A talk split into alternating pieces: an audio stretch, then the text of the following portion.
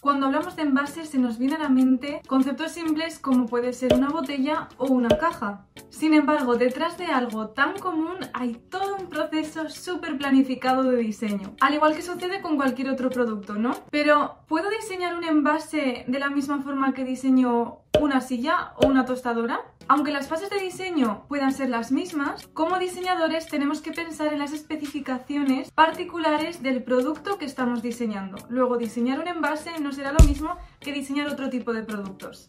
Por eso, si quieres escuchar cuáles son las claves para diseñar envases, cualquier tipo de envase,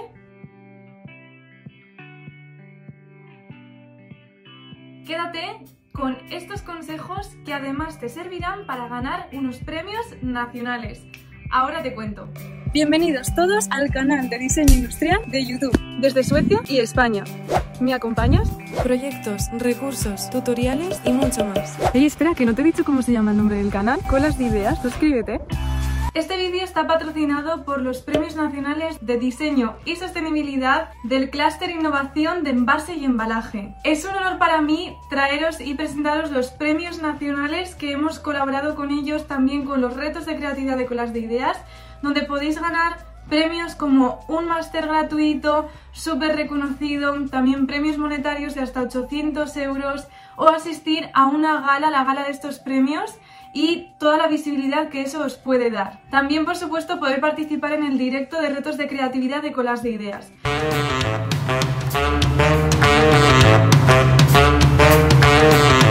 Muy buenas tardes y bienvenidos. Ahora sí, ahora sí. Esto tiene que ser una gala divertida y en 450 alumnos inscritos en esta edición. 185 proyectos presentados. Solo tenemos tres finalistas ¿eh? de, seis. Y 20 universidades y escuelas de diseño de toda, España. Supusiese innovación en el mercado, por supuesto, y que además pues, aportase interacción con la consumidora, mmm, fuese además respetuoso con el medio ambiente y además que aportase una segunda función.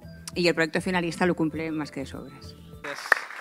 Los, los jóvenes que reciben hoy premios en realidad se presentan a tres premios distintos, que son los de hoy, los Leader Pack y el que gane los Leader Pack va a los Star. Por tanto, eso es un poquito la, realidad que, van a vivir mm. ellos personalmente con una dimensión internacional de sus, de sus proyectos. Con Blanca Marín, secretaria autonómica de Economía Sostenible, Sectores Productivos y Comercio.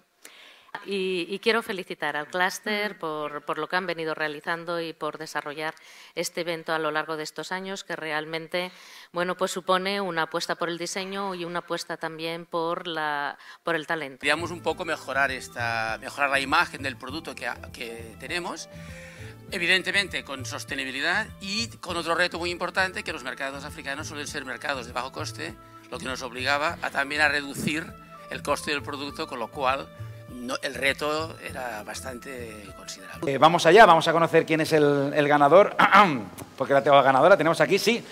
Ay, muy bien, ay, qué nervios. El premio se lo lleva a quién, ¿para quién es? Ana Tudó Vitran, Vitrián. De la Universidad de Zaragoza, Ana Tudó, ven para acá. Que se ha llevado 200.000 premios hoy y se lleva la beca. Gracias a Hinojosa Packaging Solutions, SIG Business and Marketing School, EcoEmbes. También podéis bailar con nosotros esta ridícula e inútil canción y sentiros parte inservible del universo, chicos. Sí, ¿qué tres Música arriba, bailémoslo todos desde a ver, eso es, sí señor, a ver, Venga, dedos arriba. arriba, chicos. A ver. Este momento no sirve para nada, pero es vuestro, chicos.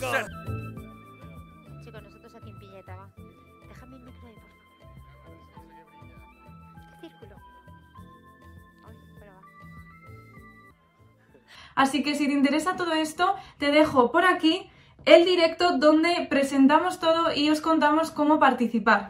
Bueno, el vídeo de hoy es un recurso que os va a venir súper bien si tenéis que diseñar algún día un envase y por supuesto tanto para los retos de creatividad como para estos premios porque se trata de una guía rápida pero muy completa para que tengáis una guía, ¿no? unos guidelines que seguir y que no os sintáis tan perdidos a la hora de diseñar. Así que te invito a que te quedes hasta el final del vídeo porque vale mucho la pena escuchar todo lo que tengo que contarte. Bueno, cualquier proceso de diseño se divide en tres fases, ¿no? La fase de investigación, la fase de desarrollo y la fase de definición. No obstante, hay una fase previa que todo diseñador debería hacer y es la fase de planificación. Uno debe planificar el proyecto. No me quiero enrollar aquí, te voy a dejar un vídeo donde te cuento rápidamente algunos tips sobre cómo planificarte y pongo un ejemplo de un proyecto muy corto para que veáis que hasta con muy poco tiempo, si uno se planifica bien, puede llegar a generar muy buenos resultados. Entonces, adentrándonos en la primera fase, la de investigación, y es que uno al diseñar, lo primero que se le ocurre, sobre todo si no tiene mucha experiencia, es empezar a generar ideas, ¿no? Vale, tengo que hacer este diseño, a ver qué se me ocurre. Y eso es un gran error de principiante. Lo primero que un diseñador debe hacer es informarse, es investigar, porque va a ser ahí donde va a tener toda la información para ya sí proceder a generar ideas y conceptos. ¿Por qué? Porque realmente si no sabes previamente lo que existe, no vas a saber cómo mejorarlo y cómo generar una idea que sea aún mejor. ¿Cuánto investigar? Eso ya depende de ti. Puedes investigar mucho o poco. Sin embargo, a la hora de diseñar para una empresa como en estos premios, es esencial que hagas dos cosas. Primero, conocer la marca para la que diseñas y segundo, conocer el mercado y la competencia. Ten en cuenta que igual puedes hacer el envase más innovador del mundo, pero que si no se ajusta a los requerimientos y a lo que la empresa busca, ¿de qué sirve? No sirve de nada. Por eso, antes de empezar, tienes que conocer a tu cliente, que es la empresa, ¿no? Para la que vas a diseñar. Y tienes que ponerte en su piel, tienes que conocer cuáles son los valores de la empresa, cuál es su misión, cuál es su visión, por qué esta empresa se diferencia. Así que no te cortes, entra en su web, cotilleales, mira sus redes sociales, investiga sobre todos sus productos, qué es lo que tienen en común, Analiza también su logotipo, qué es lo que expresa, qué colores utilizan, cuál es como su lenguaje de diseño. Y apunta todo lo que te llame la atención. ¿Para qué sirve todo esto? Pues porque una vez que te hayas puesto en la piel de la empresa, sabrás mucho mejor qué es lo que esperan de ti y de tu diseño.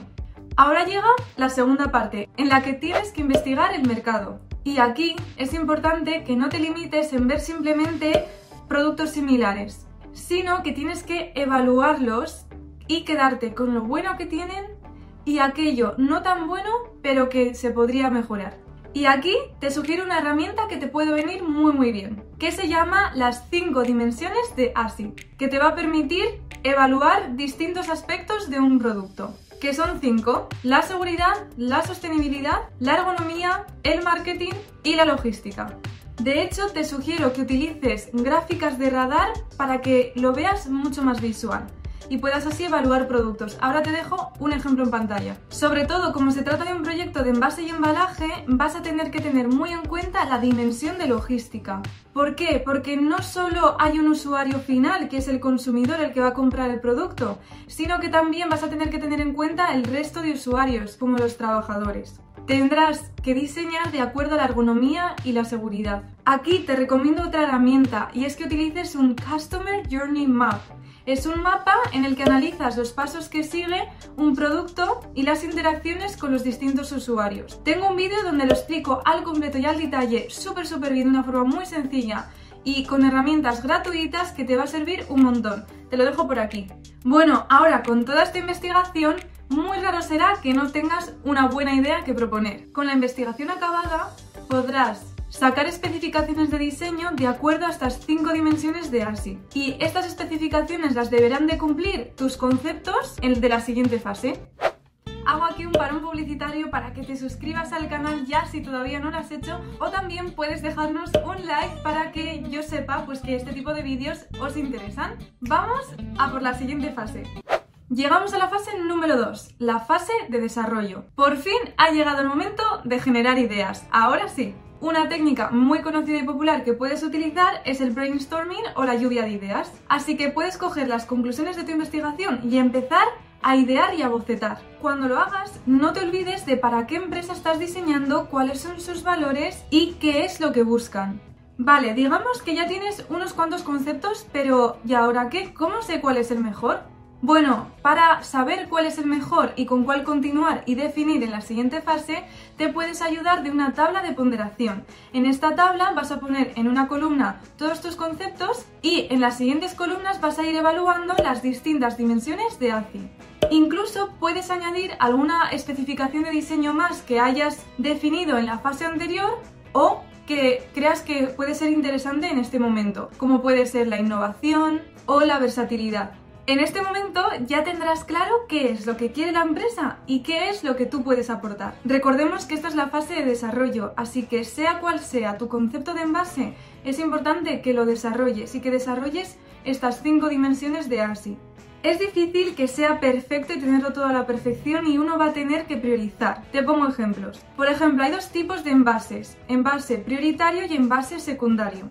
Si se trata de un envase secundario, va a ser muy clave que la logística sea eficaz. Habrá que tener en cuenta la ergonomía en el transporte y la seguridad hasta que el usuario final lo abra.